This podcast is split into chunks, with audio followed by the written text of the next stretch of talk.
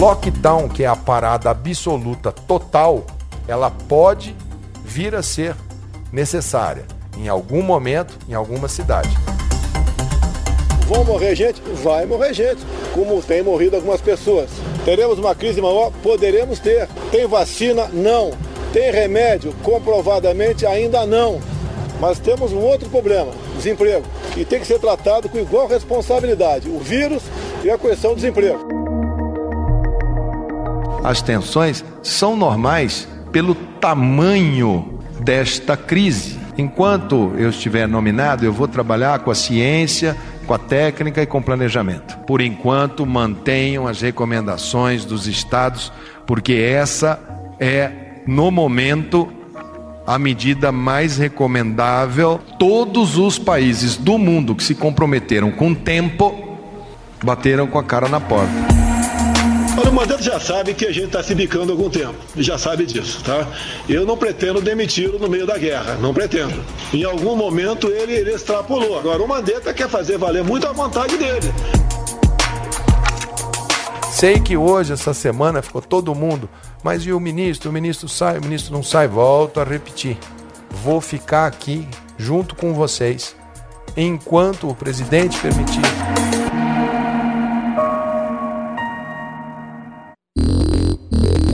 Deixar claro para vocês, não existe essa, essa, essa ideia de demissão do ministro Mandetta. Isso aí está fora de cogitação. No momento. Tá certo? Não existe. Certo. Vamos lá.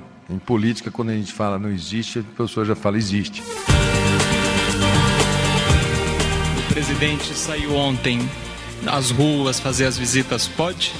Gente, em função do adiantamento da hora, a presente coletiva está encerrada. Os ministros se retirarão do recinto.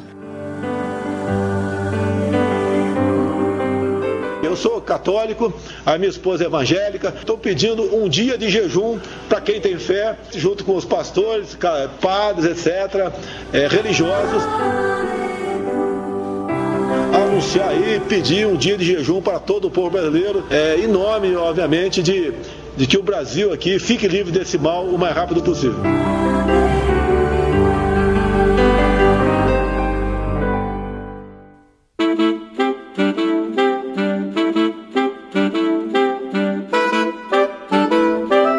Você ouviu como de costume os principais assuntos da semana, na voz daqueles que os protagonizaram. Quantos presidentes governam o país em meio à pandemia do coronavírus? O que baixa o tom se dirigir à população, prega união, fala sobre a maior crise da nossa geração, ou o que baixa o pau e mostra a caneta? Governadores são isso, ministro é aquilo, gripezinha, resfriadinho, canetada para todo mundo ir trabalhar. O futuro de Mandetta também desliza na ponta da bique. É que ninguém é indemissível, embora o desemprego mate mais que a doença. Isolamento que aproxima, tem escolta militar na Casa Civil para responder pergunta de jornalista. Isolamento que une, mas polariza. O governador desafeto do capitão fez as pazes com o ex-presidente condenado a ficar em casa, porque a condenação dele ainda não transitou em julgado. Mas e a sentença dada a quem não pode se proteger da doença? Condenados a irem às ruas. É o trânsito a ser julgado e que não julguem a necessidade. Fome não é jejum, fome é pressa, não promessa. Diferente da justiça, por vidas, quanto mais recursos, melhor. As máscaras estão liberadas, uma hora elas caem. Esse é o Tem Método, podcast original da Band News FM.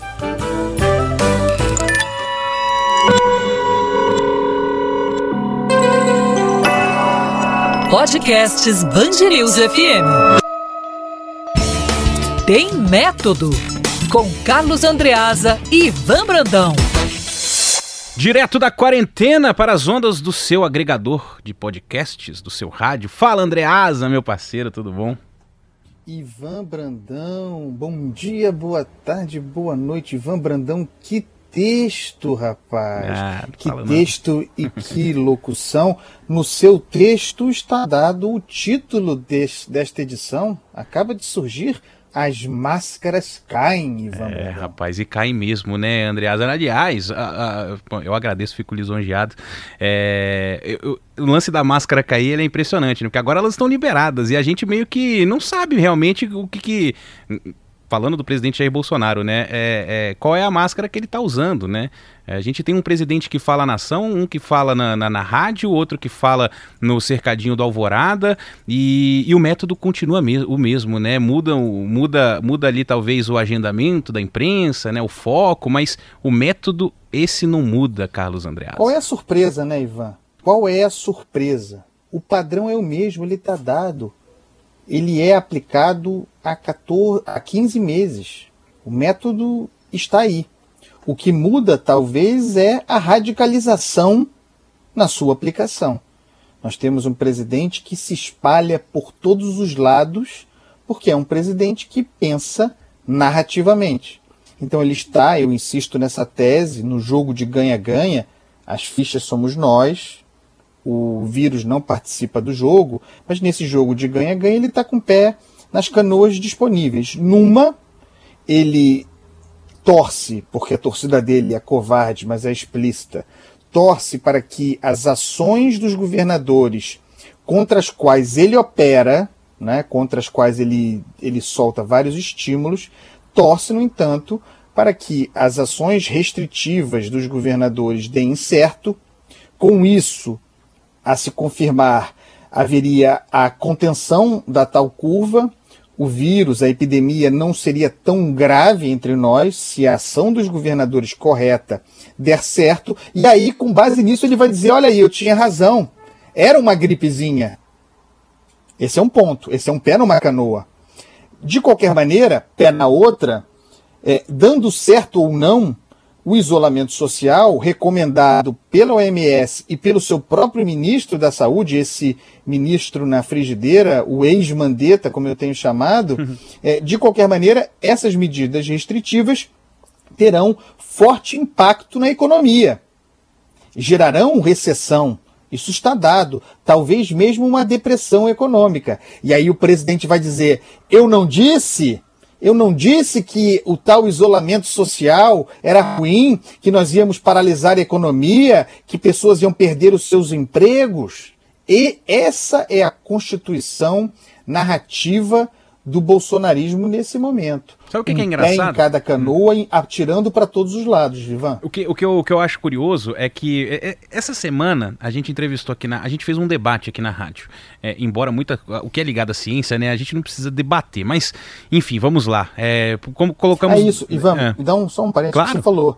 É, nós ouvimos aí o, o pessoal falar nas entrevistas coletivas, na voz inclusive do próprio ministro Mandetta, que tensões são normais em momento de crise, tensões dentro de um governo, de uma cúpula, de um gabinete de crise. Isso é verdade. Só que quando a tensão se dá sobre um chão comum, diante de uma crise de natureza é, sanitária, de saúde pública. Quando a crise se dá, porque no gabinete de crise tem um gerador de crise sendo presidente e o detonador é o fato de haver uma divergência em matéria de ciência, aí a tensão não é normal. Não é normal que num gabinete de crise haja um terraplanista sanitário operando contra todas as recomendações sanitárias disponíveis que dizem a favor do isolamento social esse lado é o do presidente, trombando contra as recomendações de outros, gerando uma tensão, trombando contra as recomendações médicas. Essa tensão não é aceitável, Ivan. É, não, é Devolvo-te a palavra. Não, é um, e é um método que funciona. Hoje a gente entrevistou um médico infectologista aqui do Hospital Emílio Ribas, e aí ele falava algumas questões relacionadas a máscaras, e, e aí o ouvinte falava assim, não, mas você tem que falar para esse médico que funciona assim, assim, assado. Gente, é o médico que tá falando, sabe? É, então, assim, tá, a gente tá, tá meio nessa, né, de brigar, inclusive, com, com, com fatos que são é, inexoráveis. Mas o que eu tava falando de ser curioso, a gente fez esse debate aqui na rádio, é, colocamos dois deputados médicos, né, unimos aí a política e a medicina em um debate. E aí, um desses deputados, ex-ministro Osmar Terra. É, e aí, a, a, a, o método que ele fala para apontar o dedo para os governadores é o mesmo que, a gente, que, que, que, você citou agora do presidente Bolsonaro. Eles falam assim: não, os governadores vão para o isolamento é, é, gigantesco, né, para o isolamento mais contundente, porque se der certo, foi o isolamento que eu fiz, foi a decisão que eu tomei. E se der errado, ele pode comprar aquele discurso de, bom, fiz tudo que era possível. Eles estão se baseando em algumas informações e estão tomando medidas radicais que não tem, que diminuem o risco de, de responsabilidade política. Porque se não acontecer, ele vai dizer, não aconteceu porque nós tomamos todas essas medidas. E se aconteceu o apocalipse, ah, eu fiz tudo que podia e mesmo assim aconteceu. Então, o risco tem, tenho eu que estou dizendo que não, que não vai acontecer. Esse é o risco político. Né? Então é, é, um método que se aplica também do lado de lá, né? Claro. É, é, é e é interessante notar isso. O Osmar Terra é, está em. Eu dou boa fé para ele, tá? É possível, é, é crível que ele acredite nas barbaridades que está pregando, sendo médico. Então, esse é um ponto. Mas também me parece que o Osmar Terra está trabalhando para suceder Mandetta no Ministério da Saúde o presidente da República, na entrevista que ele deu, a mais recente, é, demitiu o Mandetta. Disse: não pretendo demiti-lo durante a crise. Olha, o Mandetta já sabe que a gente está se bicando há algum tempo, já sabe disso, tá? Eu não pretendo demiti-lo no meio da guerra, não pretendo. Em algum momento ele, ele extrapolou. Agora, o Mandetta quer fazer valer muito a vontade dele. Pode ser que ele esteja certo, pode ser. Mas Está faltando um pouco mais de humildade para ele para conduzir o Brasil nessa, nesse momento difícil que nós encontramos e que precisamos dele para que a gente vença essa, essa batalha com o menor número de mortes possível. Deixando claro que, passada a crise, sendo Mandetta insubordinado, isso é um dado importante, Ivan, porque o, o Mandetta de fato é insubordinado. Né? Ele não está em consonância com o discurso do seu chefe. O fuzil queimou, não... mas a máquina está funcionando, então deixa isso. lá, né? Isso. É, é, o Mandetta parece não vai pedir demissão. Porque é preciso pensar na posição do Mandetta também. Ele é um agente político. Ele é um médico, mas ele é mais um quadro político do que um quadro técnico.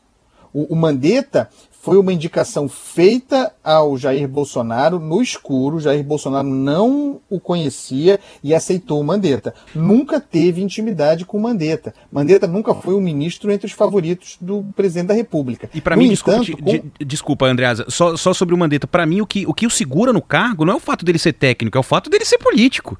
É, Isso. Porque, porque eu acho que o impacto lá, se ele demitisse, o impacto no Congresso ia ser muito maior para o presidente político, do que as panelas nas janelas político e operando a política também para se fazer um ministro popular. Uhum. Né? Ele entendeu o espaço que ele tem ali, ele, ele, ele se garantiu com a habilidade política. Mas esse ministro Mandetta, que é um agente político, foi vendido pelo presidente da República, e aí, de novo, narrativamente, como um técnico. Né? É um médico no Ministério da Saúde, vá lá, é um quadro técnico.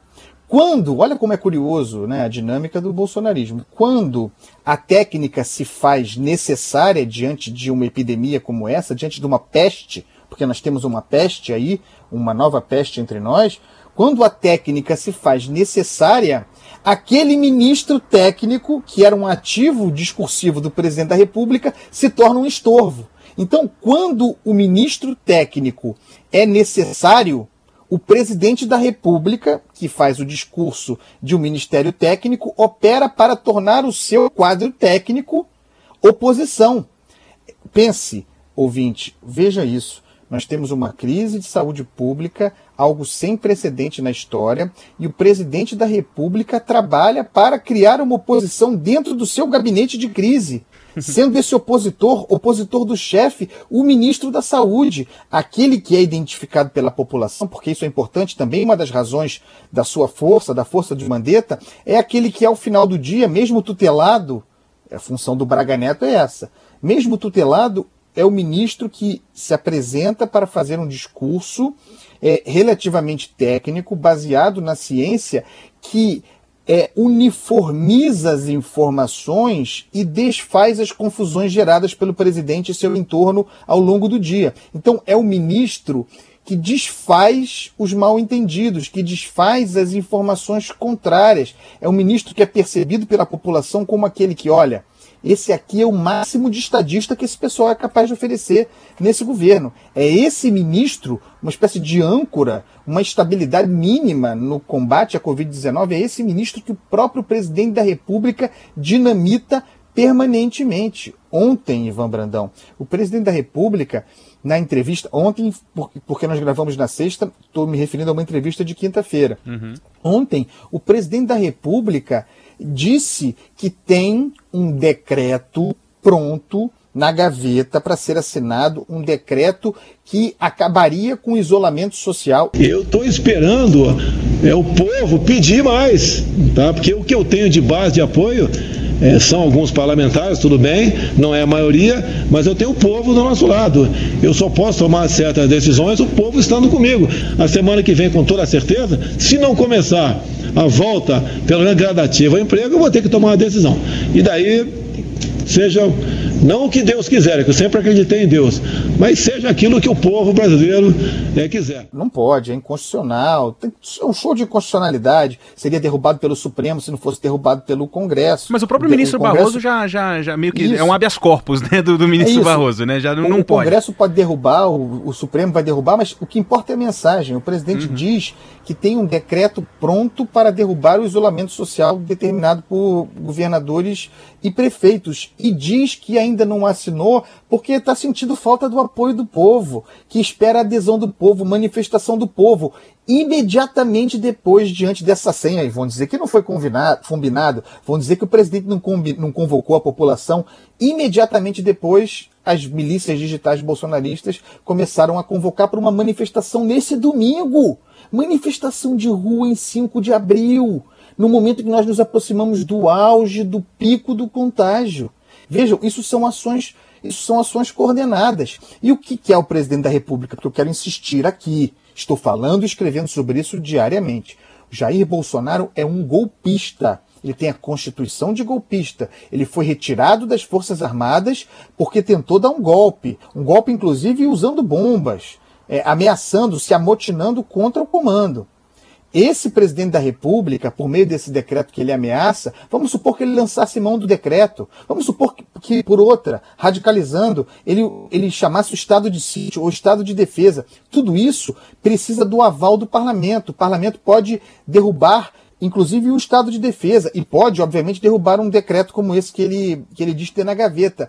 É a desobediência civil, desobediência civil associada aos governadores tudo que o golpista precisa para atiçar o povo e a militância contra as instituições. É nesse lugar muito perigoso que nós estamos. Daí porque, e apanhei uma barbaridade, eu achei ruim a, a associação entre João Dória e Lula. É uhum. É claro que é um ato de dignidade, é claro que é um ato de união no momento de crise tremenda, mas também é um ato que tem efeitos políticos. Ele alimenta o discurso de teoria conspirativa do bolsonarismo. Eles estão dizendo já: olha aí, Olha aí, os, os, governadores se aliando à oposição mais explícita para derrubar o presidente. É mais um gatilho para a narrativa golpista. A gente tem que ter clareza sobre essas coisas. Tem intenções políticas por trás desse tipo de coisa. E atos humanitários, atos generosos, atos de união também podem ser atos de união e atos de união politicamente errados. Eu não quero nem entrar no mérito do, do movimento do Lula. O, o ex-presidente Lula era carta fora do baralho. É, é, noves fora o fato de que ele não tem poder político, ele não tem como colaborar praticamente para o combate à Covid-19, o Lula estava fora do debate. Ninguém estava ouvindo Lula sobre o problema. O João Dória recolocou o Lula na parada. Mas isso é outra história. O que me preocupa agora é o que essa relação serve de alimento para a narrativa bolsonarista. Por isso que eu coloquei lá no início, né? É, o isolamento que une, mas polariza ainda mais. Tem, tem duas interpretações, pelo que eu, pelo que eu vi de repercussão, é, duas interpretações em relação a, esse, a essa aproximação. Não sei se também se chegou a ser um afago, né? A Folha de São Paulo chamou de afago, não sei se foi muito bem isso, mas, né, de um lado, é, a sua posição, por exemplo, né, de, de, de, de classificar como um erro é, político do João Dória, porque ele acaba ficando jogado para escanteio, né? E, e coloca de novo é, esses dois, esses dois é, campos antagônicos em, em, em, ascensão, enfim, em visibilidade, e aquela interpretação de que, ah, no momento de crise a gente tem que se unir mesmo, né? Posições políticas têm que ficar de lado, tal, tal, tal, tal, tal, tal, tal. É, mas eu vou, vou parafrasear o ministro Mandetta, né? Que disse pro Braga Neto que, assim, na política, quando dizem que não existe nada, então é porque existe. Eu não consigo classificar se é um acerto ou se é um erro político, até porque, né, o, o, querendo ou não, né, o Lula ele representa representa uma, uma corrente política é, de muito peso e de muita importância no país. Mas é, para um governador que criticava o presidente ontem por causa de, de, de falar em política, em eleições, em meio a uma crise, é um, é um aceno muito perigoso, né, para quem é eleitorado dele. Para o Lula, foi maravilhoso. Para o João Dória, eu acho que não. Porque um dos argumentos legítimos, o debate está aí para isso que eu ouvi, é o seguinte: com esse gesto, o, o Dória se afasta definitivamente do bolsonarismo. É, só que a oposição que está dada no combate à Covid já serviu para isso. Uhum. Já afastou definitivamente os governadores que tinham uma associação é, é, político-eleitoral que foram eleitos pela associação ao Bolsonaro, sem dúvida nenhuma, como por exemplo o João Dória e o Wilson Witzel, com o modo como eles se comportaram no combate à Covid, como eles se comportam no combate à Covid, com isso eles já se afastaram do bolsonarismo. Não precisariam, de, no caso do João Dória, não precisaria da associação ao lulopetismo, porque eu quero aqui voltar ao ponto. O, o ex-presidente Lula que é um agente político importante, ele é hoje, pela sua própria condição de condenado, de ex-presidiário, são fatos, ele é hoje um problema para a esquerda. A, a esquerda brasileira não consegue voltar a ter um discurso influente, popular e atrair as pessoas porque continua cativa de um ex-presidiário, de um condenado. Então, se a figura do Lula é um problema para a esquerda, e você vê o Ciro Gomes se descolando, você vê o Flávio Dino tentando se descolar. Se o Lula é um problema para a esquerda, imagine o problema que ele será para o centro, uhum. ou para a centro-direita, no lugar em que o, o, João Dória estiver no espectro. Cada um vai dizer o seu. O que joga é, para o chão aqueles gente... que analisam dizendo que é, o Dória consegue fazer um aceno aos mais moderados, né? Porque, para mim, faz. os mais moderados são antipetistas também. É, pelo menos a visão que eu faço. É isso, é, Ivan. A eleição mostrou isso, né?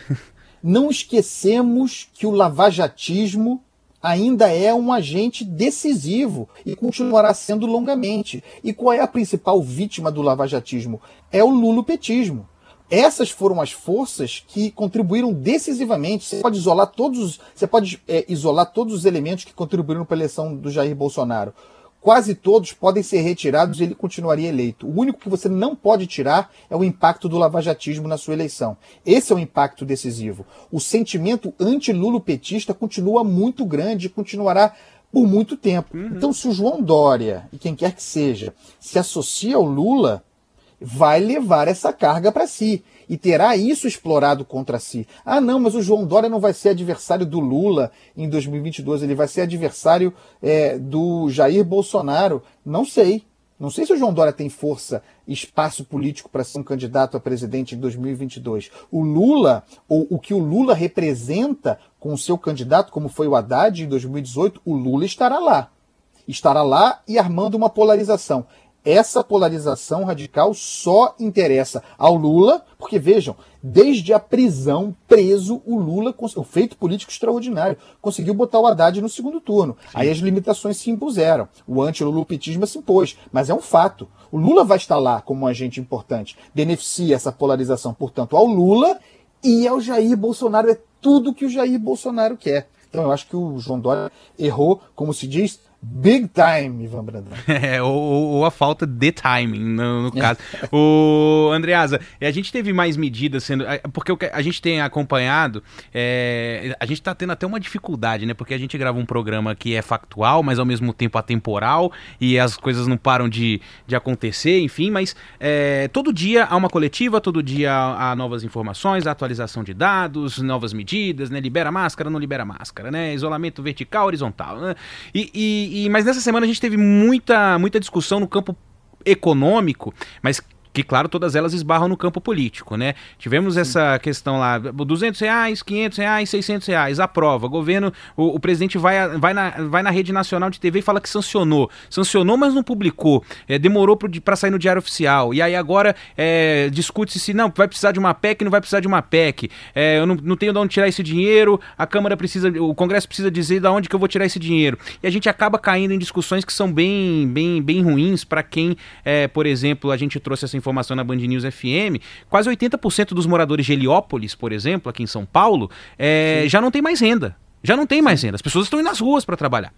É, o que eu quero te perguntar é o seguinte: a resposta econômica, em alguma, em alguma medida, está sendo dada, está sendo discutida. Todo Sim. dia é decreto, medida provisória. A gente está até com dificuldade de, de, ler o diário oficial, de acompanhar o diário oficial no dia, porque toda hora chega um, um alerta aqui de uma edição extra, de uma correção e tal. É, como é que você vê nessa semana essa resposta do governo? E, e, eu não vou falar do governo, eu vou falar da União, né? Porque a gente tem Sim. medidas sendo tomadas em todos os poderes ali.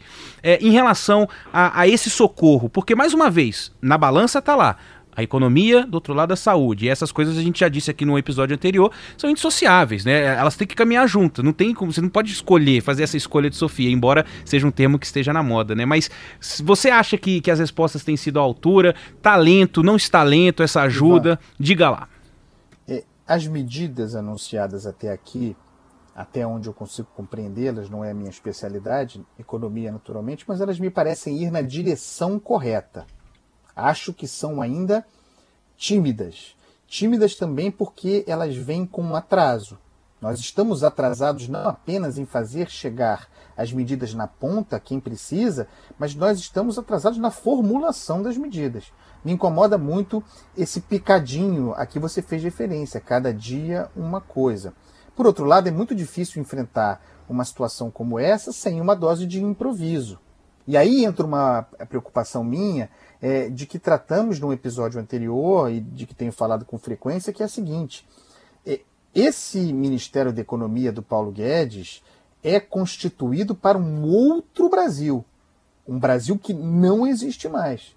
Era aquele Brasil é, no qual havia uma convenção social e política de que era preciso fazer reformas estruturais boa parte das quais tinha natureza contrativa, faria a economia contrair. A reforma da Previdência é um exemplo disso. Reformas de diminuição do Estado, reformas de enxugamento da máquina, reformas liberais, aquelas todas. O Ministério foi composto para um programa de austeridade fiscal. Isso não existe mais. A Covid-19 nos jogou numa, num, num ambiente em que se espera keynesianismo. Se espera que o governo gaste artificialmente para sustentar a economia. Esse Ministério da Economia do Paulo Guedes, por mais que faça o esforço, me parece sempre correndo atrás, quando não paralisado, porque improvisar sem ser um mágico treinado para essa realidade é muito difícil. Eles não são malabaristas do gasto. Eles, ao contrário, resistem ao gasto. Então, acho que tem até uma, uma dimensão psicológica aí, Ivan Brandão, de procurar é, é, criar travas para gastar. Então, por exemplo, precisamos de uma PEC. Não, não precisava da PEC. Nunca precisou. O Supremo já havia dado a salvaguarda para os gastos.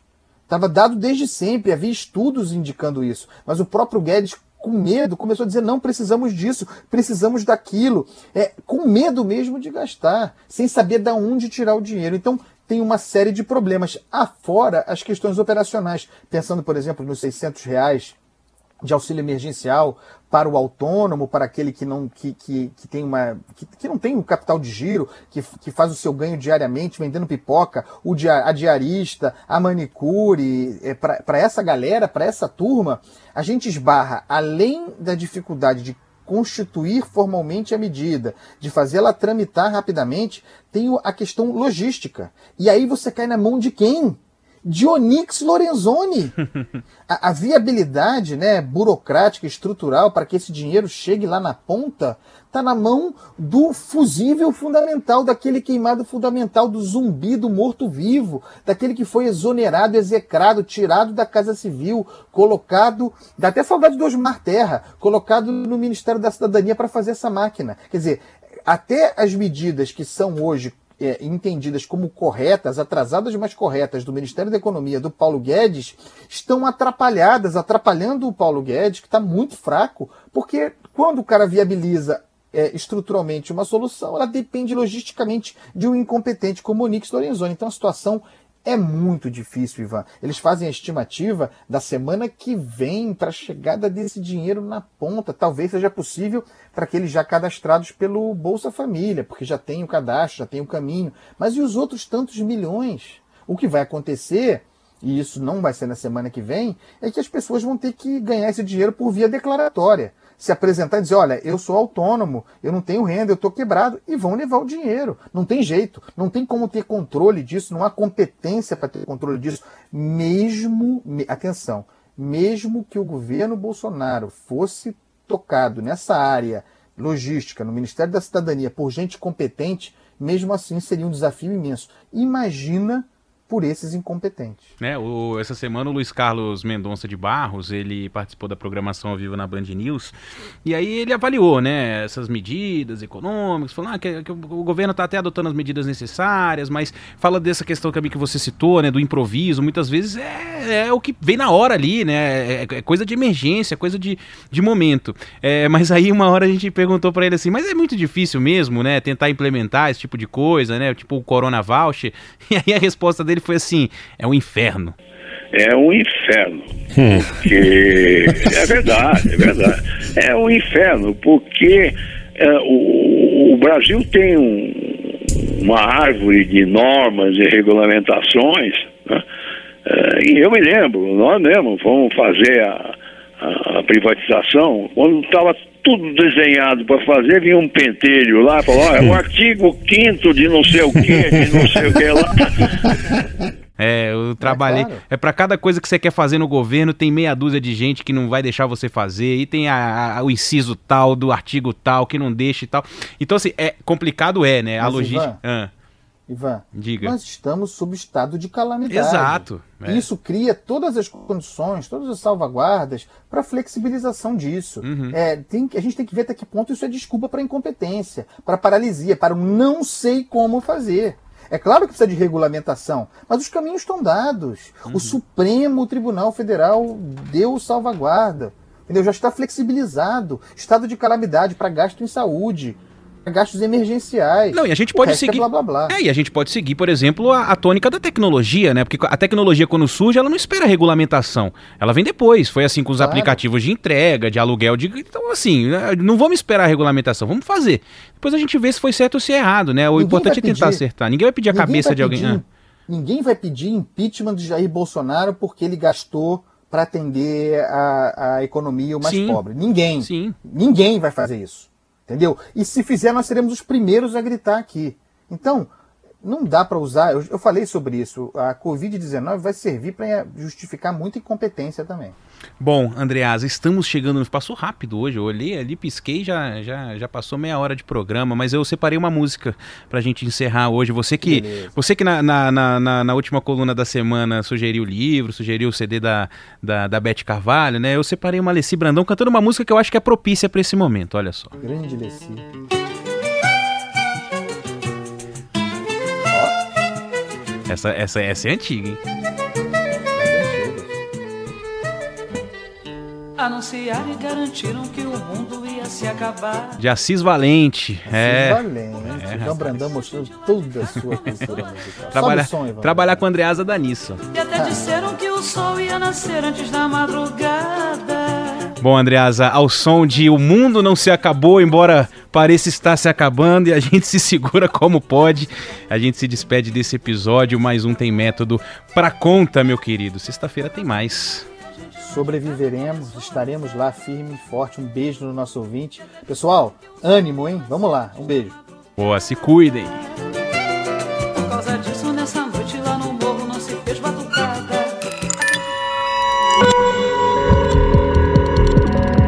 Podcasts Bangerils FM.